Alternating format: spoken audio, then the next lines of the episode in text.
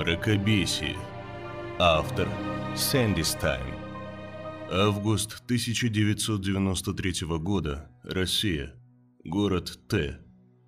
Прошел уже месяц после окончания учебы, а младший сержант Петр Сахаров до сих пор не видел ни одного покойника. Для стажирующегося сотрудника ГАИ это почти чудо. За такой срок ни разу не выехать на ДТП с летальным исходом. Но любая удача имеет закономерное свойство заканчиваться, порой очень драматично. «Сахаров, сегодня в ночную пойдешь с Филимоновым и Богуславским. Твои в командировку укатили». Это был однозначный конец для сверхъестественной удачи Сахарова, так как патруль Филимонова за глаза называли катафалком или катафалкой, в зависимости от уровня грамотности. Если на что им и везло, так это на покойников. По слухам, ни одного их дежурства не проходило без поездки на Котовского, где находились морг и областная судебно-медицинская экспертиза. «У них ведь уже есть стажер», – произнес Петр в надежде слиться с гарантированной похоронной темы. «В психушке он теперь. Запил и начал невидимых бабок с ружьем гонять. Давай быстрее, Богуславский уже в машине». Сахаров вышел на улицу в ночную прохладу последних дней лета. Небо было темным, почти без звезд, и с луной, изрядно обкусанной облаками. Большая часть нарядов уже разъехалась по маршрутам, оставив Петру неравномерно освещенную парковку как напоминание об одиночестве и неопределенности будущего. Молодой сержант еще до учебы был склонен к мрачным мыслям о жизни и два года ускоренной подготовки не выбили из него желания при первой же возможности начать размышлять о бренности бытия и человеческом малодушии. Патрульная машина Филимонова была под стать прозвищу. Старенький «Жигуленок» с гнилыми порогами развалился на парковке, как побитый жизнью пес. Из открытых окон валил густой сигаретный дым, и некурящий Сахаров заметно скривился, предвкушая целую ночь в табачной вони. За дымом на улицу полетел сигаретный бычок, разорвавшийся в темном углу шрапнелью искр. Из окна на пол корпуса вылез здоровый парень, на вид лет 25, в форме с лычками сержанта. Парень широко улыбнулся и протянул руку Петру. «Стажер, что ли? Серега, будем знакомы». «Петр», — ответил Сахаров, неохотно суя свою субтильную руку в медвежий капкан, который представляла из себя ладонь Богуславского. Сержант достаточно бережно пожал протянутую ладонь, оценивающий, оглядев вновь прибывшего. В отличие от Сахарова, он обладал телосложением не то культуриста, не то бетонного заграждения. «Ну, садись назад, Петь, Андрюх сейчас придет». Забираясь в салон, Сахаров обратил внимание, насколько все внутри было обшарпанное и старое. Сколько же лет этой колымаги. Осматривая водительскую часть салона, Сахаров снова скривился, заметив, что Богуславский прикуривает новую сигарету. «Ты, говорят, везунчик у нас. Я от твоих слышал, что дежурство с тобой спокойное», сказал Сергей, глядя в зеркало заднего вида. Он постучал по треснутому зеркалу, показывая на неровно отколотый край – Видал? До сих пор заменить не могут. Я им говорю, что битое зеркало к несчастью, а они мне «Нету, пусто на складе». Хорошо хоть лобовое поменяли, как решето было. «В аварию попали?» – спросил Петр с безнадегой в голосе. Он уже пожалел, что не получает табельное оружие. «Ха, можно и так сказать. Андрюхе чуть мочку уха не отстрелили в этой аварии. Оттого только хуже с ним стало. Ты, небось, слыхал, что про нас говорят? Вообще, думаю, он во всем сам виноват. Как сядет в машину, так начинает беду накликать. Страну продали, пропили, все разваливается, никому дела ни до чего нет, бандиты у власти. Полчаса так поболтает и хлоп! ДТП с расчлененкой отправляют собирать. А он тогда еще больше. Цены растут, народ спивается, на дорогу лезет уже специально, чтобы с жизнью дерьмовой проститься. Хлоп! Какой-нибудь дебил с пьяну под трактор попадет, а мы его из гусениц выковыривай. Ну, Андрюха опять. Все там наверху поделили, нас бросили на произвол. Все, все, я понял, понял. Лучше не будем лишний раз, сказал побледневший Петр, внезапно ощутив приступ первобытного суеверия. И то верно. Это я, наверное, от него заразился. Поезде так с мое, тоже как он заболтаешь. Передняя пассажирская дверь распахнулась, и на сиденье сложился старший сержант Филимонов, чей высокий рост в небольшом салоне машины делал его похожим на стремянку. Отработанным движением он отобрал у Богуславского недокуренную сигарету и вышвырнул в окно. «Ты же знаешь, что они сейчас туда набивают. Знаешь, я тебе уже рассказывал. Стоять у тебя перестанет, что же не будешь говорить?» Рыкнул старший сержант, как всегда с особой агрессией, проявляющей заботу о будущем нации. «Не гони волну, Андрюха, накаркаешь опять.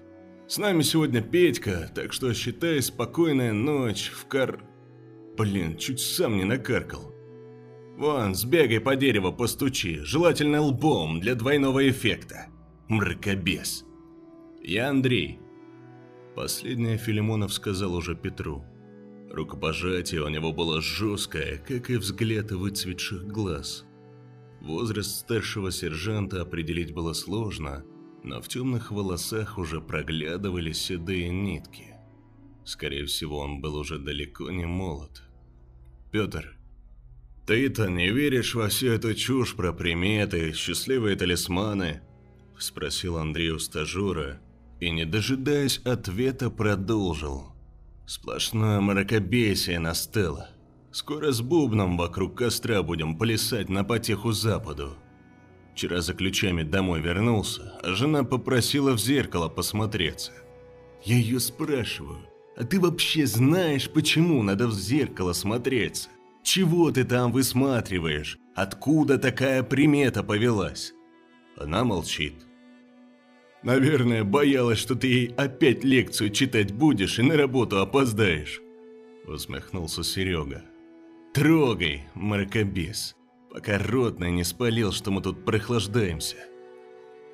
В то же время на другом конце города Олег Меньшов по прозвищу «Князь» сидел у окна однокомнатной наемной квартиры и наслаждался живописным видом на местную помойку. Судя по грамм мусора, давно не помещавшегося в баках, мусоровоз перестал приезжать в этот район минимум неделю назад. Теперь среди город ходов копошилась стая собак. Они были единственными, кому такая антисанитария оказалась на руку. «Это пока вас жрать не стали, не дай бог, конечно», – подумал Меньшов. «Ты б в окно поменьше светил физиономией», сказал его компаньон Виктор по фамилии Шмель. По понятным причинам Шмелю прозвище было не нужно. Он сидел в упор к старому ламповому телевизору и в сотый раз щелкал раздолбанной ручкой, переключая каналы.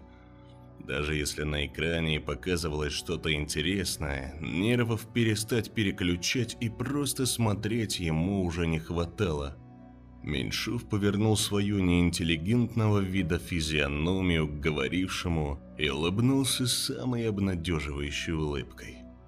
«Заткнись, шмель. Если на что и погубит, так это твоя издерганность. Перестань щелкать и пойди воды выпей, что ли. Или придется ствол у тебя забрать. Боюсь, додергаешься, как Ваня, покойничек. Не к ночи будет помянут». Услышав имя бывшего подельника, Шмель побледнел и стремительно перекрестился. Рука Меньшова тоже непроизвольно дернулась повторить жест, но он сдержался. Ему хотелось внушить товарищу уверенность в предстоящем деле. Хотя, видит Бог, им в последнее время сильно не везло. Оставленный в покое телевизор исторг из себя чудовищную мелодию, подходящую для фильма ужасов, и это могло означать только одно. Начиналась передача о происшествиях за неделю «Дорожный патруль». Внимание Шмеля сразу переключилось на экран. Возможно, он хотел услышать новости о своих знакомых. Олег впитывать очередную порцию чепухи не стал, а пошел на кухню разогнать тараканов и выпить заранее прокипяченной воды. Он от кого-то слышал, что в сырую воду сейчас что-то подмешивают. Возвращаясь в комнату, он поймал взглядом свое отражение в небольшом зеркале без рамы, повешенном в коридоре на перемотанную вокруг зеркала бечевку. Всем своим немаленьким ростом и кирпичеобразным лицом Меньшов был обязан отцу. По заверениям знакомых, он был вылитой его копией. В темном переулке можно было даже перепутать. Если бы кто-нибудь, конечно, захотел с ним там встретиться. Только глаза были от матери, не отцовы карие провалы под стать черной шевелюре, а печальные, нежно-голубые, что создавало очень противоречивое впечатление. Меньшов же был рад этому отличию, дававшему надежду, что он не повторит судьбу отца, закончившего свои дни в алкогольном бреду. «Слышь, князь, тут, говорят, какой-то тип козу украл и изнасиловал. До чего докатились, а?» — крикнул Шмель из комнаты.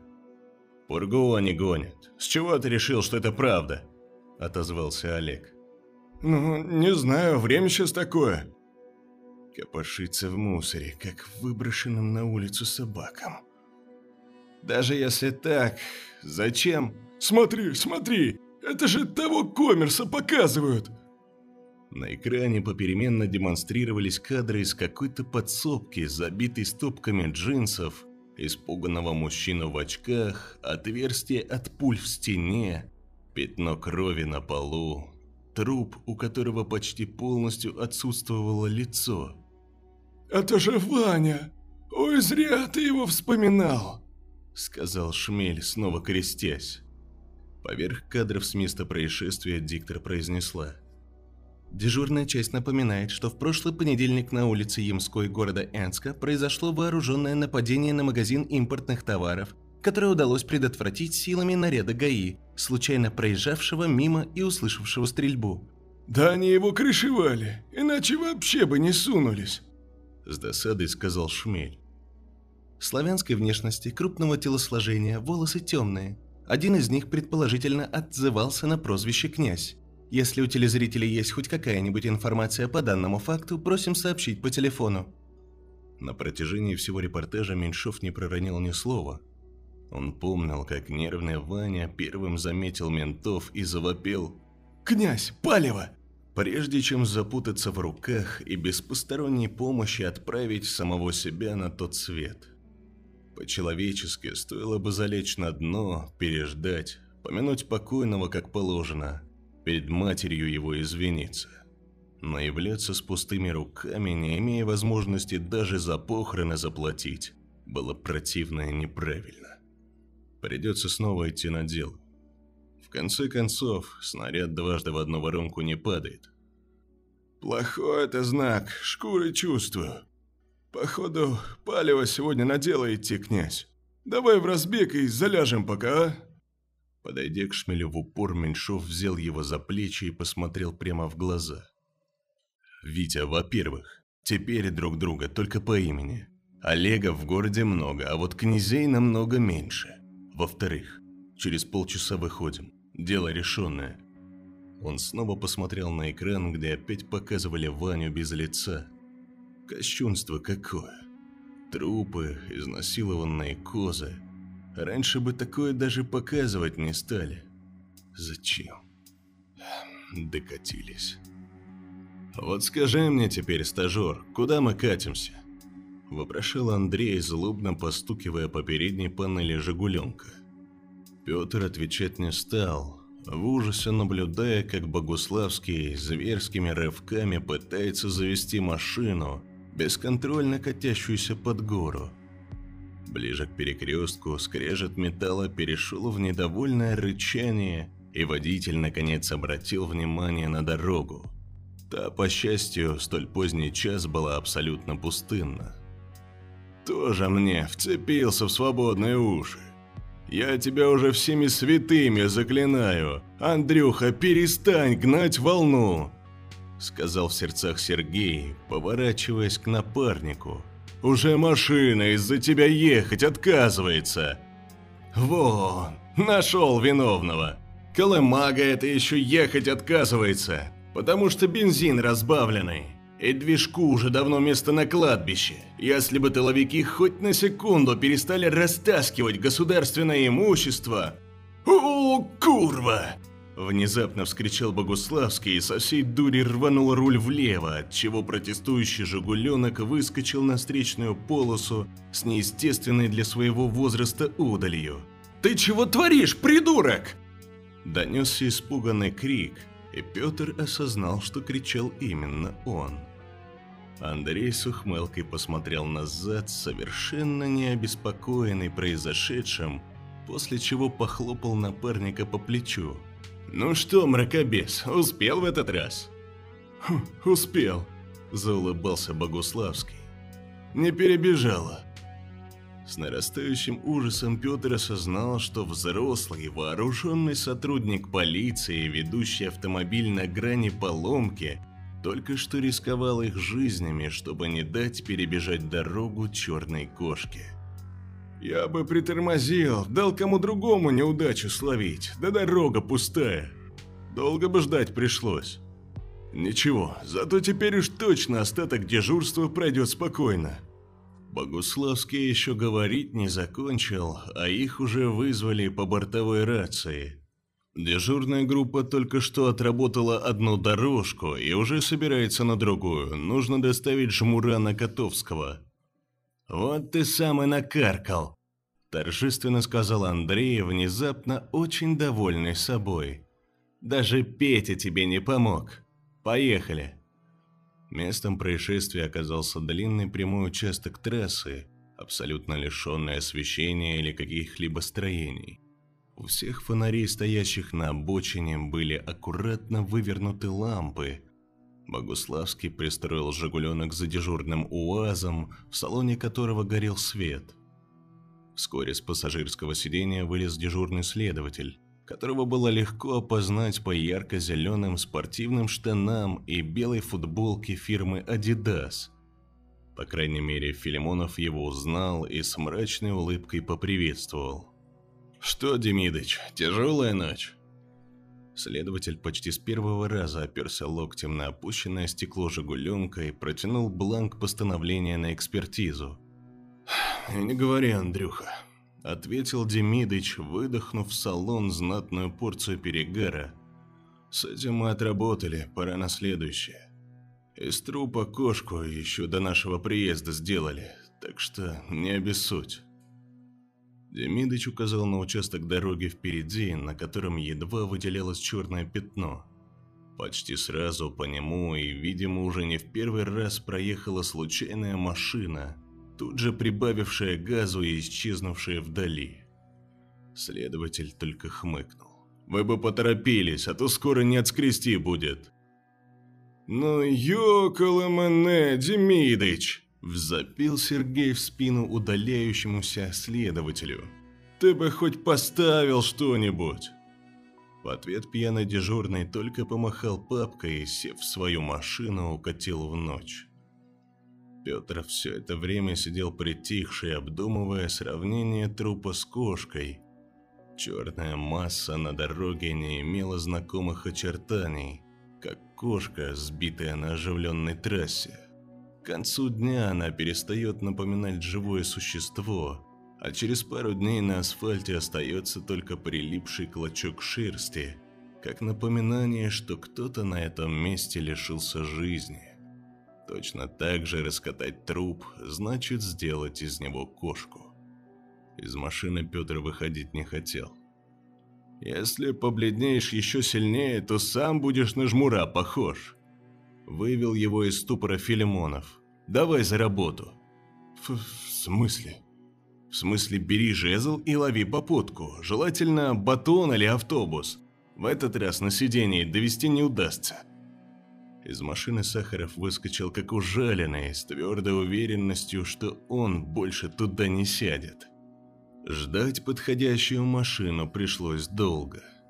Филимонов уже собирался ехать искать по городу, когда к ним подкатил бежевый УАЗ-батон, остановленный Петром.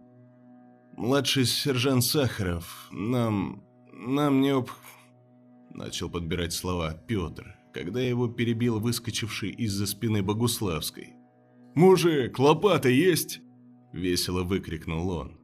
За рулем батона сидел лысоватый невысокий мужчина в возрасте. На его носу сидели очки с толстыми стеклами, делая его испуганные глаза комично большими. «Есть? А что?» произнес он, но тут же на его лице отразилось понимание происходящего, и он рванулся к ручке передач. «Стой! Стрелять буду!» Гаркнул Филимонов так, что Сахаров даже пригнулся. Водитель УАЗа вскинул руки и затравленно посмотрел на трех милиционеров. «Мужики, ну мужики! Да вы поймите, мужики!» Затраторил он, толком ничего не говоря. «Брось стенать!» – сказал Богуславский. «Гордиться надо, что выполняешь свой гражданский долг». «Да вы поймите, мужики, выполнил я его уже. Вчера только, еле пол отмыл. Возьмите кого-нибудь другого, а?» «Так оно только лучше. Опытный, значит, дорогу объяснять не придется», — сказал Богуславский, бесцеремонно открывая задние двери УАЗа и доставая оттуда совковую лопату. Негде нам другого искать и некогда. Ты, отец, не серчай, работа такая».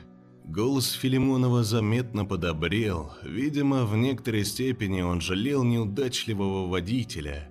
Этой ночью никому особо не везло.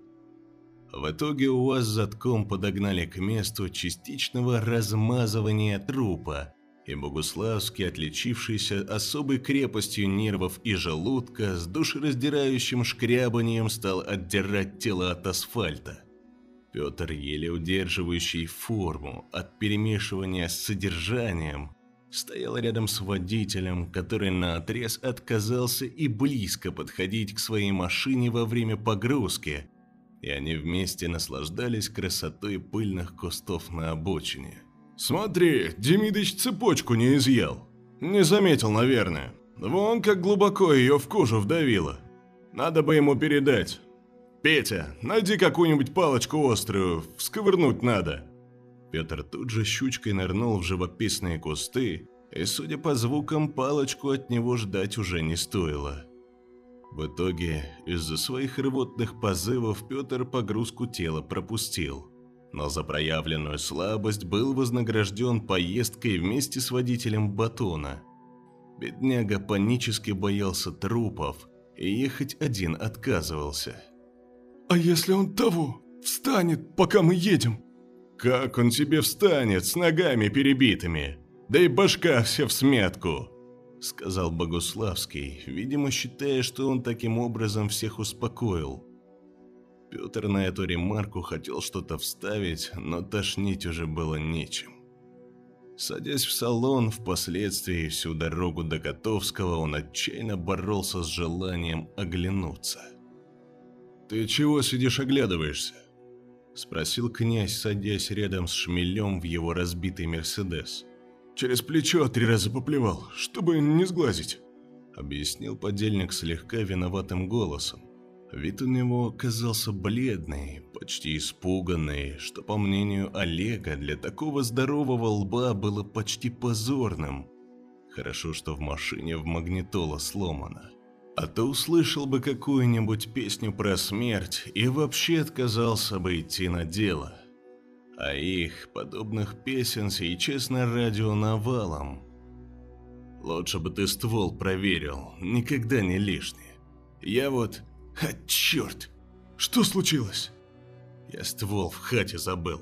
Сиди, сейчас вернусь. Сказал князь, раздосадованный собственной безалаберностью. В зеркало посмотреть не забудь. крикнул ему вслед шмель. В ответ князь шумно прочистил горло, но так ничего и не сказал. Вернувшись в квартиру, он сразу прошел в единственную комнату, даже свет не стал включать. Пистолет Макарова лежал на столе там же, где князь его проверял перед выходом. Запихивая пистолет за пояс, он прошагал к выходу, но в последний момент опомнился и глянулся в зеркало, висевшее в коридоре. В темноте его отражение казалось старше лет на тридцать. Черные глаза выглядели усталыми, но полными решимости.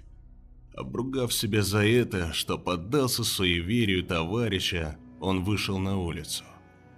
На этот раз Шмель сидел на удивление спокойно, почти неподвижно.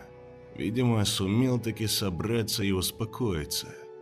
Издалека он чем-то напоминал покойника, умершего с открытыми глазами.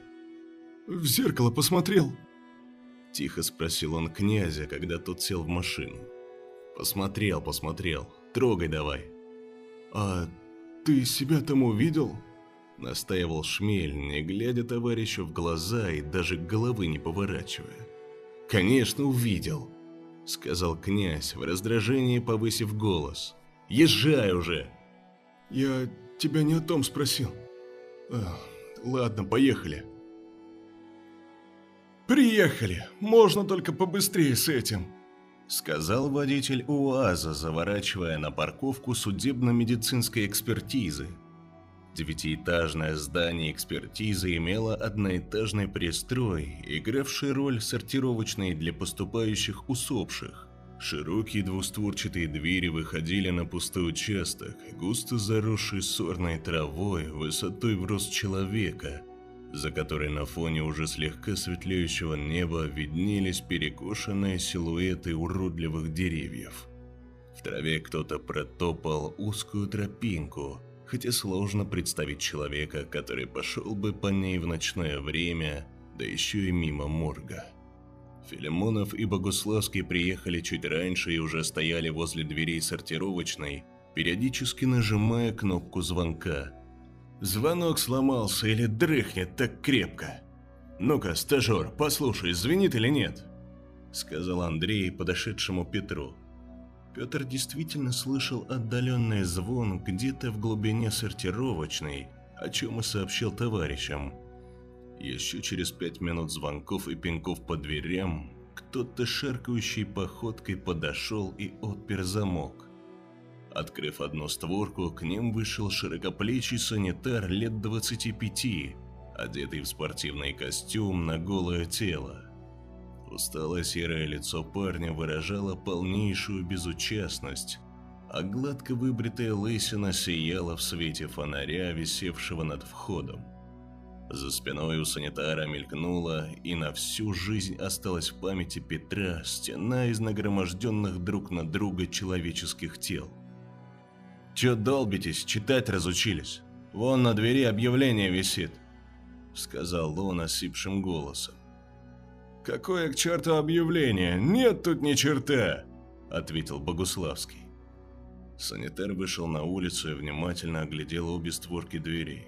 «Действительно нет», — сказал он, возвращаясь обратно и закрывая за собой дверь. «Э, э, постой!» – крикнул Андрей, хватая ручку двери. «Голубчик, ты куда собрался? Нам труп надо сдать поскорее. Вон гражданский, видишь, стоит, бледнеет. Еще промедлим, и второй нарисуется». «А, а так указание главного не принимать больше, я разве не сказал?» Протянул санитар, почесывая лысину. «Как не принимать? Прикалываешься?» Спросил Богуславский, сделанной веселостью. Какие тут приколы? Администрация города перестала деньги выделять на захоронение невостребованных. Мы их копили, копили, копили. Вон, сам глянь, что вышло. Санитар распахнул створку, и Петр тут же отвернулся, прекрасно зная, что он там увидит. Белесые голые тела в разной степени целости, со вспоротыми и зашитыми крупными черными стежками животами и грудными клетками – наваленные штабелями под самый потолок, так что не видно стен. Раздался глухой стук. Это старый водила упал в обморок и ударился головой о борт своего же УАЗа. Богуславский и Сахаров побежали его подбирать. «Это вы еще подвал не видели. Секционные тоже забиты, вскрывать негде. Коридоры все тоже. Тут днем такая вонь стоит, что волосы в носу обугливаются». «Так возьми еще одного по-братски. Он тебе погоды не сделает», — сказал Филимонов дружеским тоном. «Ну и как?» Начальство сказало, что если хоть еще одна запись в журнале появится, выгонят к чертовой матери. Считай это как я там... Забастовка, во! Сказал санитар и зачем-то воздел правую руку с кулаком в победном жесте. Лежащая за его спиной гора трупов молча выражала солидарность такому решению.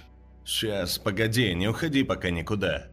Я по рации с дежуркой свяжусь» ответил Андрей и ушел в машину. Спустя минут десять оживленных дебатов Филимонов вернулся. Сергей и Петр к тому времени смогли оживить водилу и отвести его в сторонку. «Короче, выгружаем его сюда!»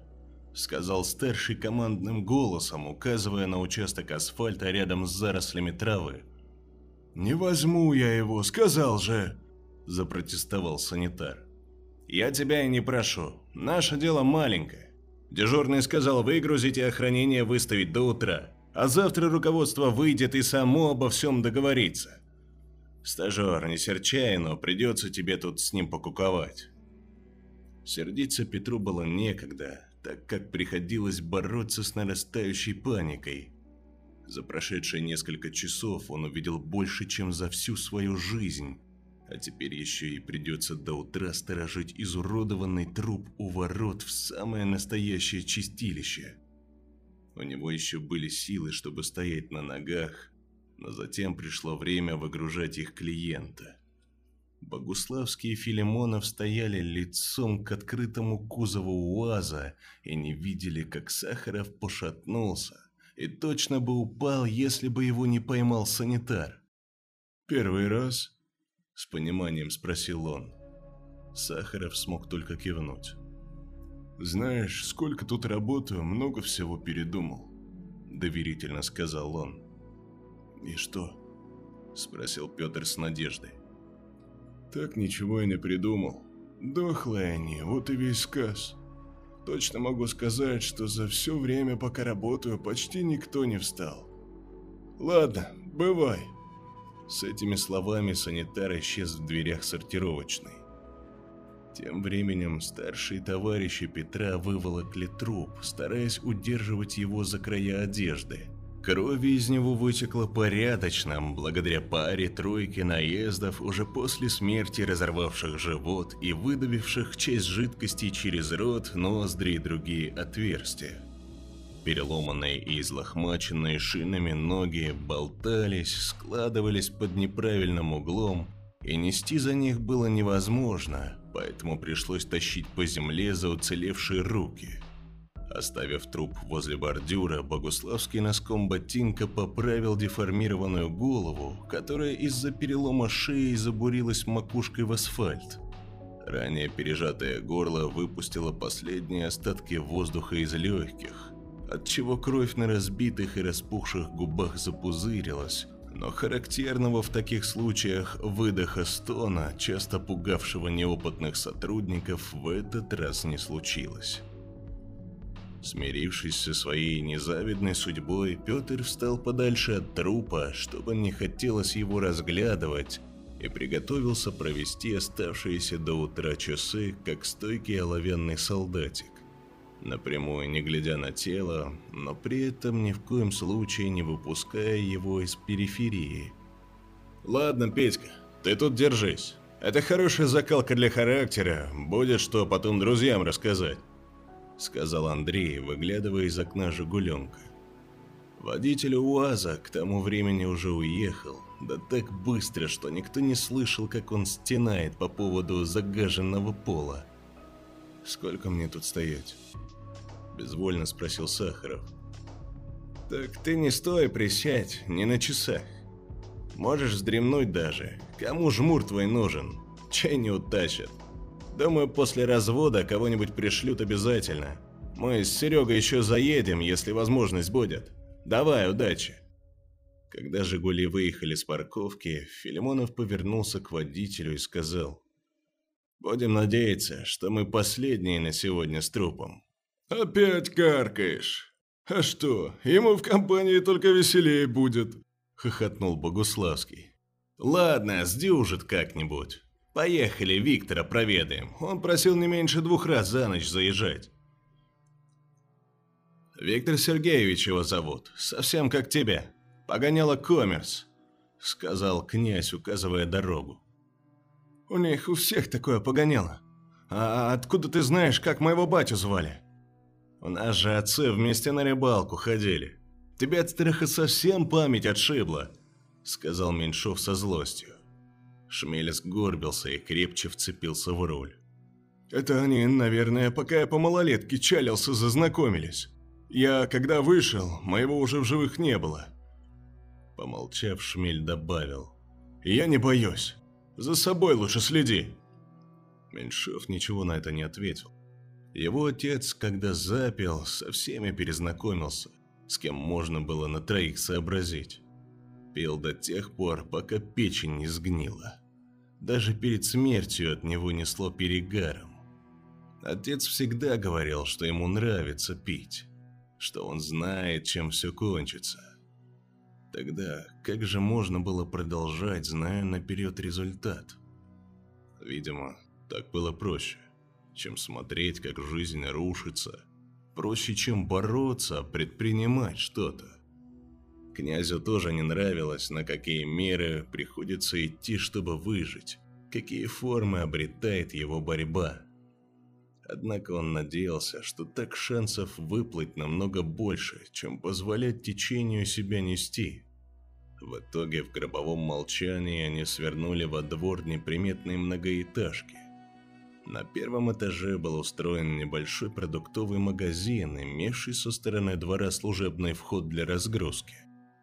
Улица была не освещена, но в окнах магазина горел свет – Меньшову было известно, что в это время в помещении должен быть охранник, очень любящий выходить покурить на улицу и, собственно, коммерс.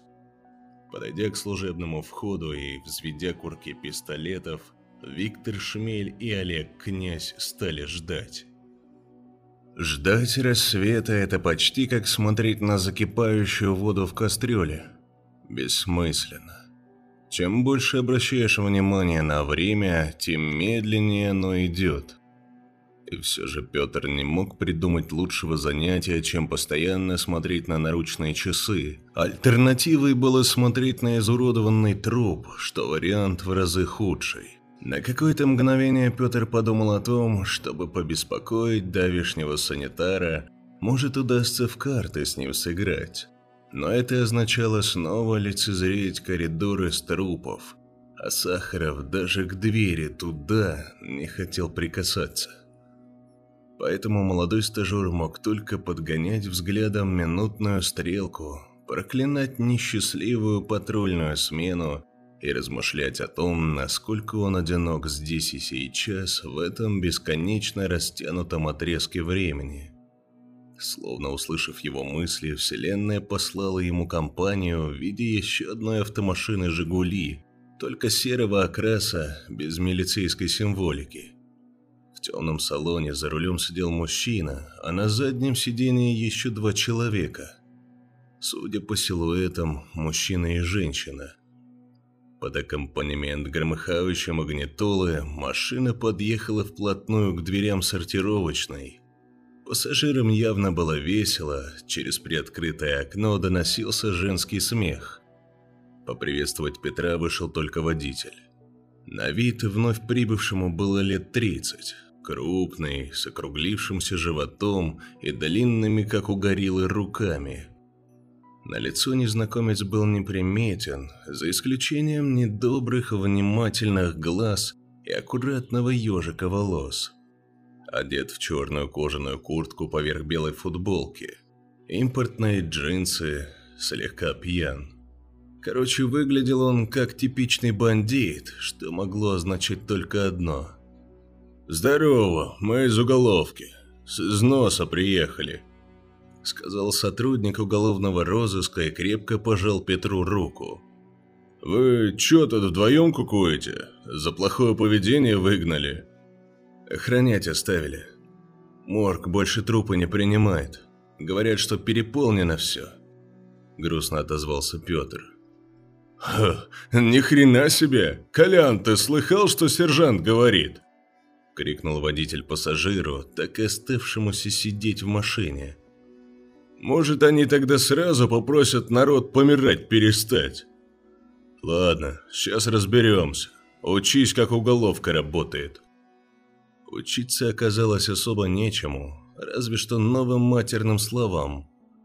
Обругав сомнамбулического санитара и пригрозив всякими разными последствиями, которые особо никого не впечатлили, оперативник подошел к Петру. «Ладно, с ним бесполезно рядиться. Это наверху будут решать. Ты тут долго будешь стоять?» «До развода, а там другого пришлют. А что?» «Колян, давай тут тогда выгружать. Пусть люди видят, какой у нас бардак творится».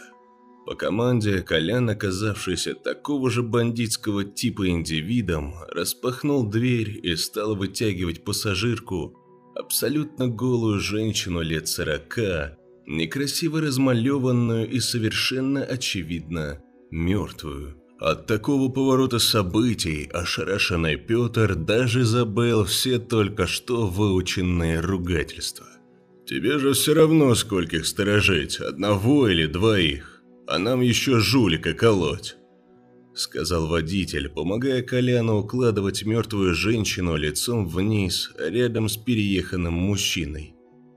«А, а постановление?» Только и смог спросить стажер, вовремя пресекший напрашивающийся, а она точно мертвая. Понял, что показалось. «Будет им постановление», — с мрачной ухмылкой сказал оперативник, возвращаясь к машине. Петр вдруг осознал, что пьян он был отнюдь не слегка, просто держался хорошо. Вернувшись с заполненным бланком, оперативник свернул его трубочкой и вставил покойнице между ягодиц. Бланк засел, так сказать, намертво. И издалека напоминал бумажный фонтан, выпущенный телесного цвета китом.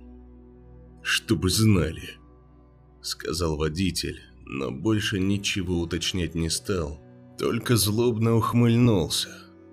«Ладно, сержант, давай, не скучай тут.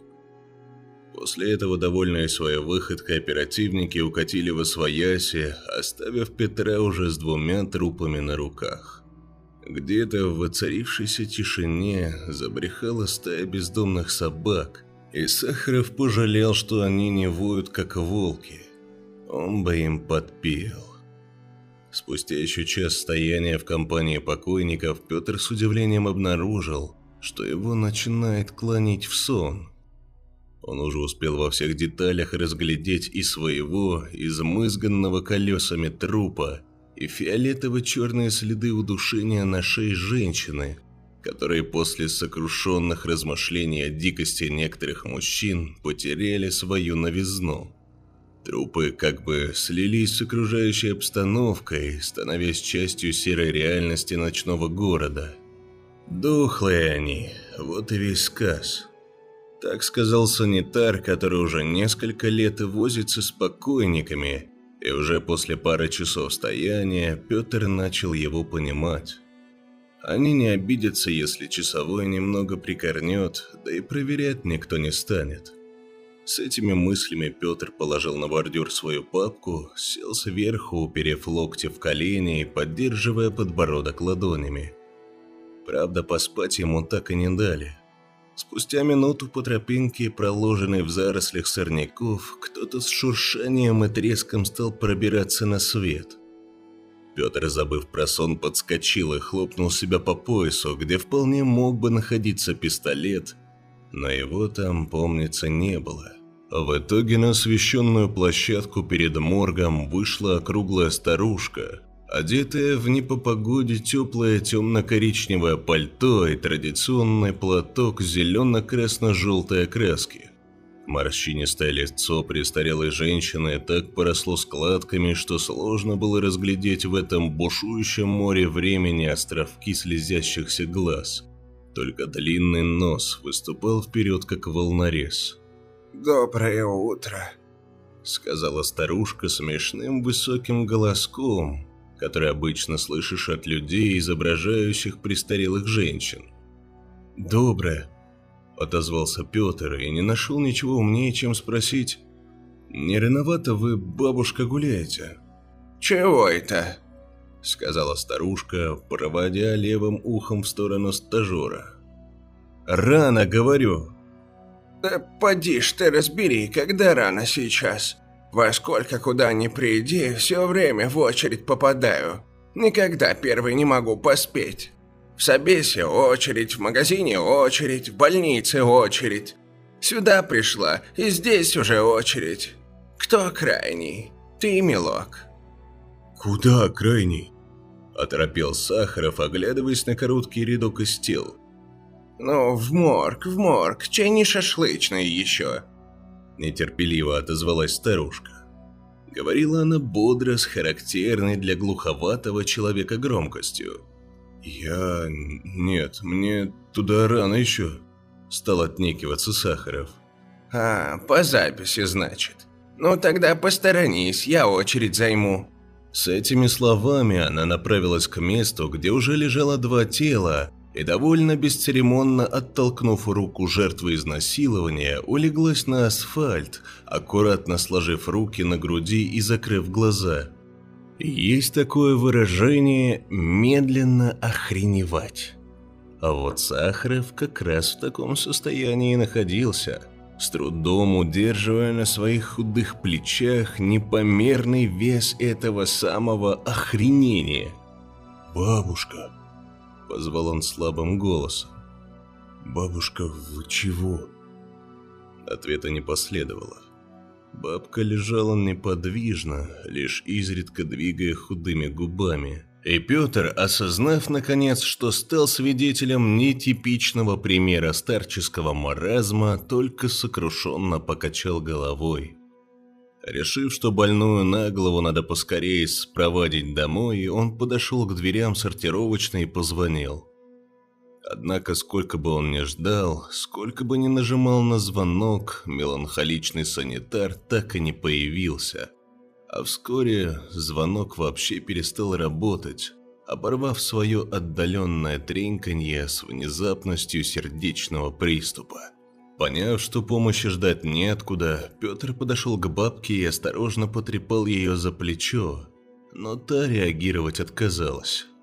Начавший злиться, Петр стал громко звать старую женщину и дергать ее из стороны в сторону, что оказалось задачей непростой. Бабка была на удивление тяжелой. В ответ на все надругательства она только выдохнула тяжело и натужно, почти застонала, но глаз не открыла. От этого звука молодому парню вдруг стало не по себе – он осторожно взял одну из сцепленных ладоней, страшно холодную на ощупь, и поискал точку для измерения пульса, как учили на подготовке. Точку-то он нашел, а вот пульса нет. Холод от бабкиной руки передался Петру и распространился по всему его телу. Отпустив ладонь покойницы, в том, что она мертва, у Петра уже сомнений не было. Он попытался отойти, при этом все еще сидя на корточках, отчего выполнил очень комичную версию команды гуськом, спиной вперед, марш. Через пару шагов парень повалился на пятую точку и все так же спиной вперед стал медленно отползать, пока не уперся в двери сортировочной. Створки, несмотря на теплоту ночи, были обжигающе холодные, что привело Петра в чувство. Он подскочил и по широкому кругу вернулся к месту, где осталась его папка. Внутренне разрываясь между желанием пойти поискать телефонную будку и чувством долга, требовавшим продолжить охранять вверенный ему пост. Петр сел на свое прошлое место. Во все глаза, разглядывая старуху, он принялся обдумывать, как будет объяснять целую батарею из трупов своему сменщику. Шансы, что при бабке окажется еще и постановление на освидетельствование трупа, были невелики. Словно чертовщина так и просилась на язык, вопреки привитому родителями атеизму. В итоге Петр достал из-под пятой точки папку и стал шариться в ней, ища пустой бланк и соображая, что же ему здесь и сейчас проводить. Осмотр места происшествия, может, обыск? Где вообще взять бланк на случай, если кто-то у тебя на глазах пришел, лег и целенаправленно помер? И где сейчас понятых искать? Не двух же других трупов записывать. У них и документов при себе нет. Ах! Хрипло вскрикнула бабка, резко переходя в сидячее положение. От неожиданности Петр повалился через бордюр прямо в заросли травы, разметав пустые бланки. Голову его окутали удушающие запахи земли и сена. Перед глазами возникла старуха с расширившимися от ужаса глазами. «Я же газ на плите не выключила! Дед там удавится! Займи мне очередь, сынок, я быстро!» И с этими словами бабка с поразительной скоростью исчезла в зарослях. «Чертовщина!» сказал вылезший из канавы Сахаров и недоверчиво посмотрел на оставшихся покойников. А вдруг тоже встанут? «Этот уже не встанет», – прошептал Филимонов своему напарнику, указывая стволом пистолета на грузное тело охранника, распростертое на полу. Вокруг головы мужчины растекался кровавый нимб. Этого охранника Виктор Сергеевич нанял совсем недавно, и Филимонов еще не успел познакомиться. Теперь уже поздно. Богуславский, двигаясь на удивление тихо для своего крупного телосложения, запер заднюю дверь магазина. В этот раз бежать будет некуда. В магазин они зашли так же, как и давишние бандиты, но на каких-то полчаса позже – Филимонов еще на подъезде заметил старый «Мерседес», припаркованный невдалеке, и сразу узнал в нем машину, на которую уходили налетчики, напавшие на магазин импортной одежды. Шансы, что одни и те же бандиты снова сунутся на объект, неофициально охраняемый тем же патрулем, были невелики. У кого-то совсем кончилась удача. Осталось только выяснить, у кого именно – Мучительно медленно пробираясь узкими коридорами подсобной, напарники держали на прицеле каждый угол. Дальше по проходу находился поворот к торговому залу, темному в это время суток, а за ним дверь в кабинет директора, откуда доносились громкие стоны и приглушенная ругань. Скорее всего, налетчиков не меньше двух. И что-то у них опять пошло не так, раз они до сих пор не скрылись. Филимонов показал напарнику на темный зал, и когда Богуславский занял позицию у проема, сам проскользнул дальше к кабинету. Дверь кабинета была приоткрыта, внутри горел свет. Присмотревшись, насколько хватало угла обзора, Андрей заметил распростертого на столе Виктора Сергеевича, коммерса у которого была задрана рубашка и на объемистом пузе виднелись алые треугольники. Коммерс жалко постановал в кляп из какой-то рванины, засунутой ему в рот, а над ним парила чья-то рука с новеньким импортным утюгом Тефаль. «Просил же мне отдать утюг, нахрена он ему в магазине?» – подумал Филимонов. Из-за его спины донесся звук одного удара и падения чего-то тяжелого на пол.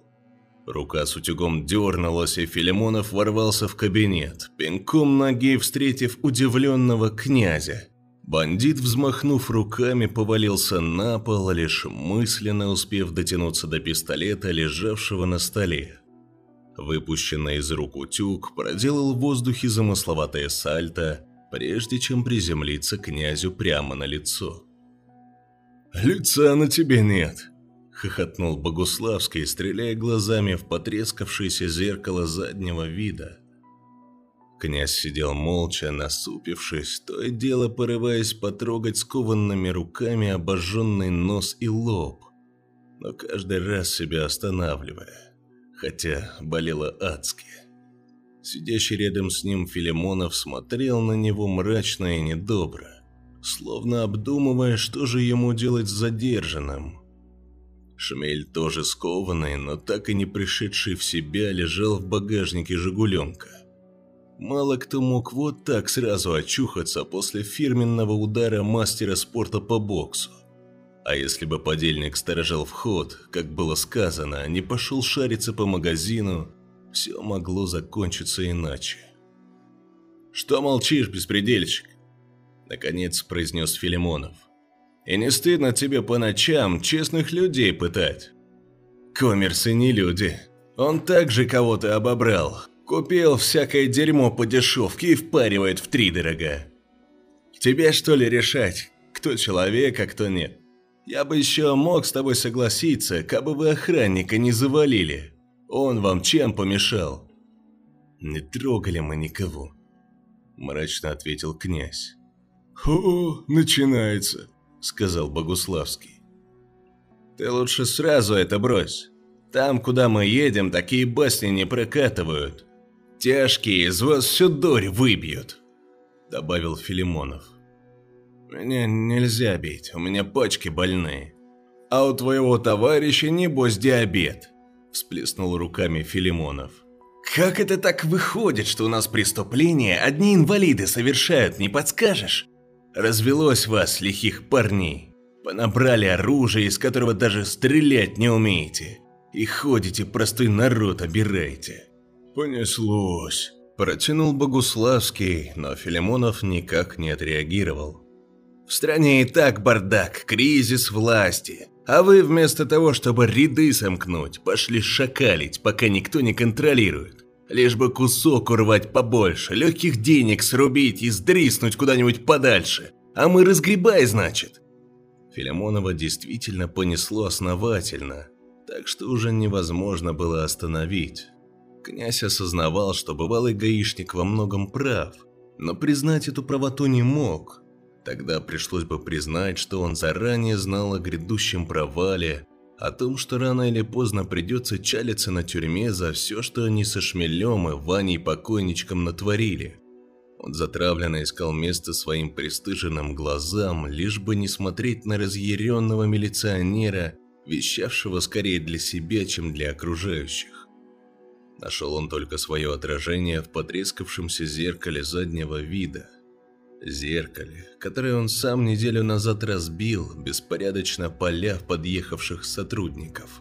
Отражение смотрело угрюмо, лицо распухло и пошло красными пятнами, словно у хронического алкоголика из-под насупившихся бровей смотрели карие, почти черные глаза. Не те глаза, что достались князю от матери, а его отца, утопившего себя в алкоголе. Вспомнились слова, сказанные Шмелем в машине. «А ты сам себя там увидел?» «О, курва!» Внезапно закричал водитель, выворачивая руль так, словно заламывая кому-то руку. Машину рвануло влево с такой силой, что князя бросило на старого гаишника. Откуда-то совсем близко послышался кошачий виск. Прямо перед лобовым стеклом зажглись две огромные круглые фары, а затем все погасло. «Светает, кажись!» – крикнул кто-то весело, и Петр обернулся на звук голоса. «Далеко еще», – сокрушенно ответил стажер, с облегчением узнав улыбающегося Сергея. Он и Филимонов вышли из уже знакомого бежевого батона на этот раз припаркованного далеко от площадки при морге, так что его не освещал свет фонарей. По неизвестному стечению обстоятельств лобовое стекло УАЗа потрескалось, одна фара разбилась, а металл под ней покорежило, словно после столкновения по касательной. Богуславский уже привычным движением распахнул задние двери машины и они с Филимоновым выволокли и потащили на свет очередное тело. Принадлежало оно крупному мужчине суровой наружности с запекшимися на лице ожогами. На первый взгляд других травм у него не было. Богуславский, когда они подошли ближе, виновато улыбнулся стажеру. «Вот, не довезли жулика. От страху помер, наверное». «Это все твое мракобесие», Печально и как-то тихо ответил Филимонов, не глядя на своего напарника. «Я же извинился, но само получилось, автоматически. Та же самая, наверное, выскочила», — ответил Богуславский, опуская тело рядом с трупом женщины. Петр хотел было сказать, что за женщиной бабка занимала, но прикусил язык. «А матери теперь я что скажу, что суеверие сына погубили?» Взорвался Филимонов, но тут же отвернулся. «Ладно, придумай что-нибудь. Слов у тебя всегда полно. А это чё?» Спросил Сергей, указывая на голую женщину с торчащим из срамного места постановлением. «Это уголовный розыск приезжал. Сильно им новые порядки не понравились», — ответил Петр. «Хо-хо! Небось, опять по пьяни убийства раскрывают. Блин, как грудак болит. Я думал, все иначе будет. С этими словами Богуславский запустил руку под форму и потер болевшее место. Филимонов медленно подошел к напарнику и все же посмотрел тому в глаза. «Слушай, Серега, как-то оно нехорошо все вышло. Не хотел я на тебя срываться». «Да ты че, Андрюха, какие обиды? Я сам виноват, тут и обсуждать нечего. Не будем больше об этом. После этого они обнялись, и Филимонов, как-то в раз постаревший и осунувшийся, поплелся обратно к машине. На полпути он обернулся и сказал, «Давай, стажер, держись тут как-нибудь. Перед рассветом всегда темнее». Ничего не понимающий Петр смотрел вслед старшему патруля, пока тот не сел в машину. Он хотел было узнать, что происходит у Богуславского, но тот уже лег рядом с бандитом, сложил руки на груди и затих. «Серега, как так-то?» Только и смог он спросить у лежащего патрульного, после чего ноги под ним подкосились. «Как так?» Снова повторил он, но отвечать было уже некому. Петр вновь остался в компании одних лишь мертвецов. Через какое-то время Богуславскому надоело лежать в тишине, и он, не открывая глаз, произнес. «Хорошо поет». «Кто?» – отозвался Петр слабым голосом. Последний час он безвольным кулем сидел на асфальте и разглядывал трещины в нем. Взгляда на мертвого напарника он не поднял. «Неупокоенные, слышишь?» Из-за двойных дверей сортировочной действительно доносилось тихое пение. Хор нестройных голосов, с трудом выдавливая воздух через окоченевшие связки, тянул какую-то печальную мелодию. В этом бессловесном звуке можно было услышать что-то вечное, неподдельное, словно через песню души умерших с облегчением покидали свои бренные тела и устремлялись ввысь. Печалились они только по оставшимся внизу, обреченным разгребать непрекращающийся бардак жизни. Теперь без них, в одиночку. Я бы тоже спел, но грудь страшно болит. Даже говорить больно. Так ты бы лучше и молчал. С вызовом ответил Петр и тут же пожалел о сказанном. Но Сергей не обиделся, Просто перестал беспокоить молодого стажера. У него ведь еще вся жизнь впереди. Зачем ему лишние переживания? Утренний свет застал Петра сидящим на бордюре и согнувшимся почти пополам. Первое, что стажер почувствовал, просыпаясь, это запах жареного мяса. «О, часовой проснулся! С добрым утром!» Голос доносился с крыши пристроя. Там стоял улыбающийся коренастый мужичок, одетый в зеленый фартук поверх тельняшки. На круглом и припухшем, словно с похмелья лице, красовались очки, больше похожие на пенсне. «Сколько времени?» Сипло осведомился Петр, с трудом заставляя встать затекшее тело. «Шесть утра», — ответил мужичок, присаживаясь на корточки и проворачивая шампуры. Перед ним стоял небольшой мангал, на котором шкварчало мясо. Поймав непонимающий взгляд, мужичок ответил. «Надо до жары успевать, а то подвал прогреется и вонь все испортит. Забирайся сюда, угощайся». «Ну, нафиг», — отозвался Петр, заметно поежившись. «Как знаешь. Скажи, а это не Серега ли из патрульки там лежит?» Сказал мужчина, кивая на аккуратный рядок тела, лежащих перед воротами сортировочной. Пока Петр спал, тел не прибавилось. Раздавленный, голая женщина, бандит с ожогами и очень бережно уложенный сержант Богуславский. Бабка так и не вернулась. Наверное, поняла, что очереди своей ей не дождаться. Да, это он. Жаль парня, совсем еще молодой. Я его батю знал, когда еще простым патологоанатомом работал. Милиционер в третьем поколении и так закончить. Сейчас я санитара кликну. Надо было его еще ночью занести. Так ведь мест не было, с горечью сказал Петр. Найдем. Для своих всегда найдется, ответил заведующий морга, снимая шампура с мангала. Надо отметить, что после вмешательства милицейского руководства конфликт с администрацией экспертизы быстро разрешился. Денег на захоронение, конечно, не нашлось, но порешать проблему смогли. По команде начальника ГАИ патрульные стали ловить по городу грузовые машины и сгонять их к зданию морга. Также было реквизировано два экскаватора и бульдозер – Грузить наняли компанию бомжей за ящик водки, готовых на любой кипиш. Уже начавшие разлагаться тела закидывали в кузовы, чаще всего как попало. Отслеживать кто где и чья это рука в условиях всепроникающей вони было почти невозможно. Тела свозили за город, где уже выкопали длинные траншеи, к чести лиц причастных стоит сказать, что захоронение происходило не в полном беспорядке, и чаще всего трупы хоронили под нужными номерами, как и было запротоколировано, хотя без ошибок не обошлось. Начинавшие это дело и представить себе не могли, сколько тел успело скопиться в помещениях морга. Хоронили только невостребованных, чья судьба после смерти уже никого не волновала.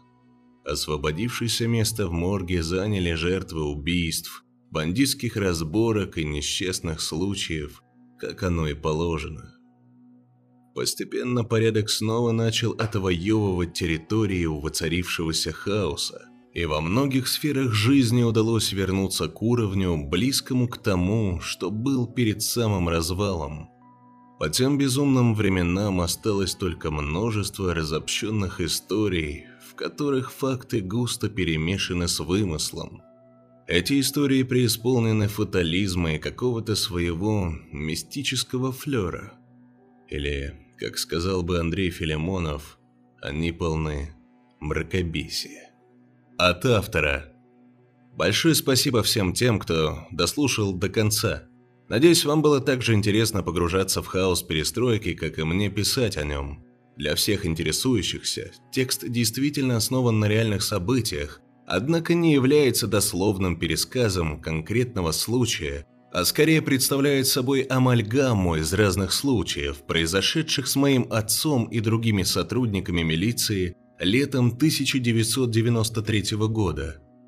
Как сотрудник полиции я имел возможность побеседовать и с другими ветеранами, которые подтвердили, что подобные случаи происходили или могли происходить в то время, которое я сам застал, будучи всего лишь ребенком пяти лет. Поэтому перевозка тел на попутках, незадачливый водитель, дважды попавший на выполнение гражданского долга, пьяные следаки с операми, постановления в заднице, шашлыки на пристрое Постоянные налеты на коммерсантов и, самое главное, бастующий переполненный морг – все правда. Я позволил себе лишь слегка драматизировать ситуацию, запихнув все в одно ночное дежурство и добавив немного мистики, надеясь, что сути истории это не исказит. Если кого-то такие неточности оскорбили, прошу прощения и хочу заверить, что допущены они были чисто из творческого замысла, а не с целью проявить неуважение к труду и потерям людей, заставших то неспокойное время. За сим хочу откланяться. Еще раз спасибо и удачи. Ладненько, с вами было круто. Надеюсь, вам тоже понравилась эта история. И помните... У ужаса бывает тысяча лиц.